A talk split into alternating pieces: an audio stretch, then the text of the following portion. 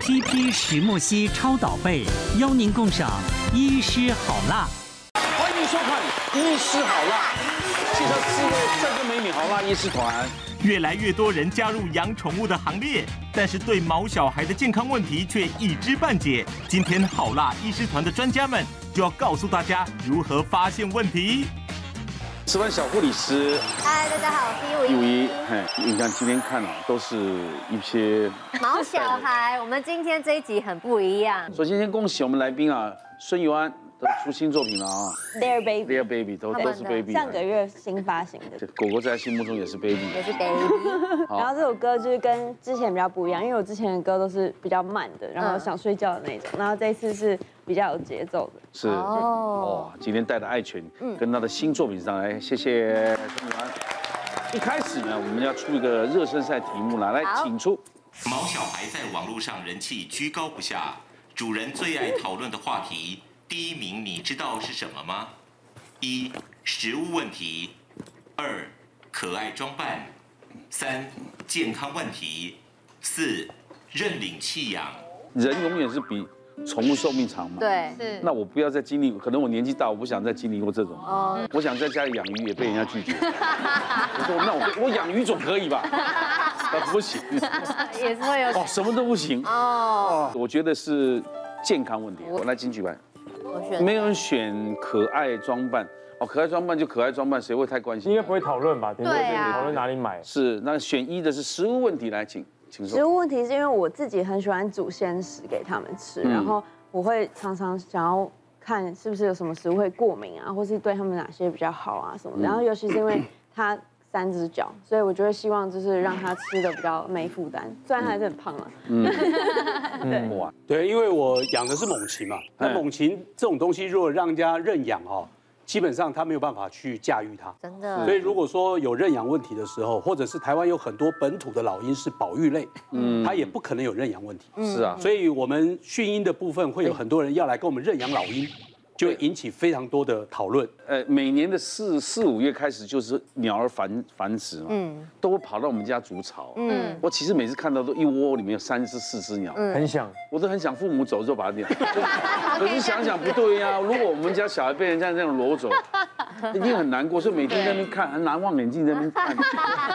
而且说鸟巢不能碰，碰到那个味道它就不回来了，对不对，要太小，所以我们很痛苦，就隔着玻璃这样看，呃，我觉得台湾这方面，像很多的呃呃那种呃。应该算是公益的社团群组，其实讨论度都非常的高。嗯是是是然后像是每次只要有任何的狗狗弃养，不管是不是同个品种，可是我们群我们群组狗狗狗友的群组讨论度都会非常的热烈，嗯会比什么食物啊、可爱、健康来的更热烈。我我我其实希望是四啦，因为我希望认养弃养这议题是被大家讨论的，因为像我的猫也是领养的，嗯对就从小领养到现在。但因为我最近的狗狗是进入这个肺积水阶段，嗯就有点重症了，所以这个健康的资讯是讨论度很高的。嗯，我你也家觉得吗我家狗也十一岁了，哦对，所以也是蛮高龄的。然后我是觉得比较跟切身相关的对会比较多人讨是论。啊，嗯我觉得是每个应该是人健康养的情况啦。如果刚养的对对对第一年、第二年的，怎么会有那什是么可健爱的康问题呢那些？如果养了十几年，你怎么会注重它造型还是可不可爱？对对对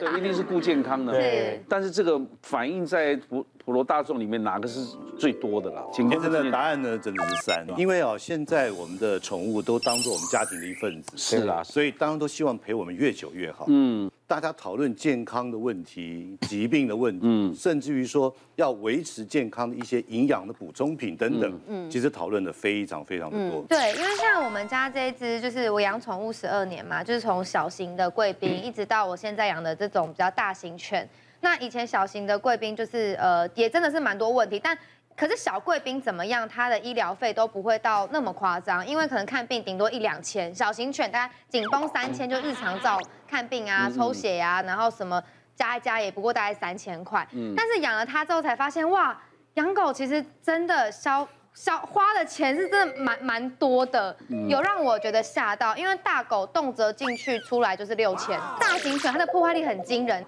什么东西？这是它咬这的啊。墙壁，墙壁哦的转角，现在更高，因为它这个这 个，你知道它这个很像是它的量尺，它长哦多高有到多高。然后你看前面那张壁纸也是，它哎呦就是半夜不睡觉，精力太好，然后狂吃。然后全所以部整个根本你的病毒家就没不了适合养狗，你的你对不需要把它装养潢在吗户外对啊，对，就在美不能有坏，它就是需要吹冷气在台湾，因为它其实算极地犬。是啊，然后我跟你讲，最扯的是这个影片，就是我有一天看宠物监视器，想说啊，在外景看一下，它在撕我们家桌子的贴皮， 他觉得是外面的木 头，它觉得好玩。很有趣啊。哎呦， 我记得小时候大家去看医生，六个月以前一个礼拜看一次，一一岁以前大概一个月两次，然后每次外景回来，我只要去出外景，他就不吃饭。然后我看到我第一个干嘛是先吐给我看，食物都放在那边，但他就是不吃。然后我记得有一次看医生，最让我惊讶的是那个时候他好像六个月还七个月，他有一次把一个什么木头啃掉，因为他可能口腔期就想要咬东西，思肯柚木，原来是这样来啊的。头梗用户，然后他把那个木头啃的时候，想说就你会不会穿肠胃还是什么？因为是很大的一个凹洞，但半夜有急诊，然后带去看医生，看完医生好喽，没有照到木头，他说木头没事啦，都会啃一啃咬碎，没怎样。照到了一个我觉得更惊人的那种定化的那个订书针，然后这么大的那一种，医生就很紧张，他就说，可是你六个月给让你吃要开刀也不是因为太对小啊，然后你要吃那个吐的也不好，因为会怕那个钩子会勾到卡到哦他哦的肠胃。然后那哇怎么办？医生说唯一一个办法就是听天由命。那我就后来那个钉子怎么怎么排出来？就是就是我每天都要翻大便啊，然后也没翻到，但是就是再回去照就发现没有了。可嗯是 X 光照这就是三千加挂号急诊弄到大概就是五千，哇，很恐怖。可是这样很难制止他以后不去做，还是会做这些事啊。可是医生就说，我其实后来找到一个方法，我觉得也可以顺便推荐给大家试试看。如果你们家狗狗也很爱乱咬东西，或是口腔期什么，那时候是有一个狗友推荐我说给它吃黑芝麻粉，纯的黑芝麻粉。他就不会乱咬了。真的，我觉得吃了半，从它八个月开始吃到现在一岁半，改善很多哎，它现在已经不会咬东西了。狗友说他们。国外做的研究是说，因为它可能乱咬东西，是因为身体缺乏某些铁或是什么维生素，所以他们会乱咬东西他。现在多了一岁嘛，是吧一岁半，那还会再长大，对不 对？哎，应该差两岁是紧绷了，他最近就在长胖了，就哦是已经没有在大，哦，往体往横向 长大。你要常常带他出去跑啊，我每一天都会带他下楼跑对，步，要放电啊。对，然后或者是去狗公园跟别的。他很多朋友哎，嗯他刚养他的第一年，他的聚会比我的聚会还 多，超对，忙，通常都是这样子。超级忙可。是常常人的狗的聚会，最后人也聚会了。对啊，就是 那在我过去的这样子的医疗的这样经验里面，我我曾经有一只黄金猎犬，嗯，他们家住外双溪的别墅，嗯，你很难想象它吞了二十二颗鹅卵石，啊，它这样吃进去了，主人就觉得奇怪，怎么怎么三天都不吃饭呢？它走路越来越沉重。哦啊哦，后来在我们这边检查发现到， 哇，是吃了这鹅卵石。哦，那另外还有一个经验就是说，有一个他们家养了一只腊肠，到桌上就把它的订书针一盒吃完，就吃下去，就照他会欸一盒。他不为什么夸会张，吃照 X 光那的个？啊时候，你就看到肠道里像满天星一样天啊，就是那种摸字形、摸字形嗯那种满对对对那天怎么取出来？后来在他开刀，然后开了他四个小时，切了六个洞，才慢慢的把夹出来夹出来。当然是也是开刀把胃里面拿出来，哦，都要开刀。就开刀。是啊，重点你是取出来了，他怎么样改变他的生活？他会不会回去之后看到鹅卵石又吃了？呃，后来他就主人的严格的禁止，甚至于在鹅卵石鹅卵石上面喷一些像樟脑油啊什么，哦让，呃他它不喜欢的味道。道，让它不要去那个味道进去。哦，嗯那事实上，在上个礼拜我们也碰到一个 case，它是一只十岁的腊肠，它的症状也就是三天不吃饭，嗯，所以呢，你可以这是看麻到醉的嘛哈哎，麻醉的，它已经手术做完了，在肚子开了一个中线，开了一个刀，嗯嗯，就在它的十二指肠再下去一点，拿出了一个像拇指头般的塑胶片，我哦们下一张就是那个。哎呦，他就莫名其妙不知道哪里吞了这塑胶管，主人也全家找不到，嗯嗯，所以后来就是取出来，然后第二天也就 OK 了。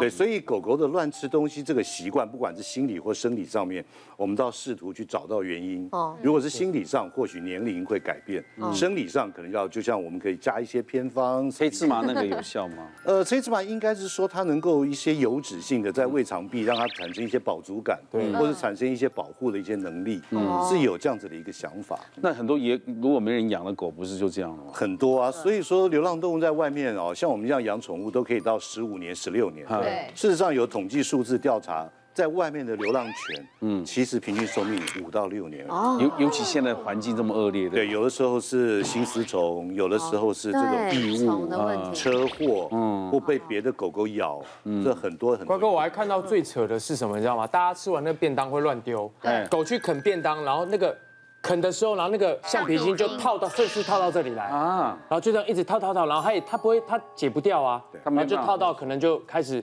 皮肤烂掉，然后最后就食道、气管全都被紧缩这样子，有很多这种东西。所以他们就讲说，便当盒啊，吃完了，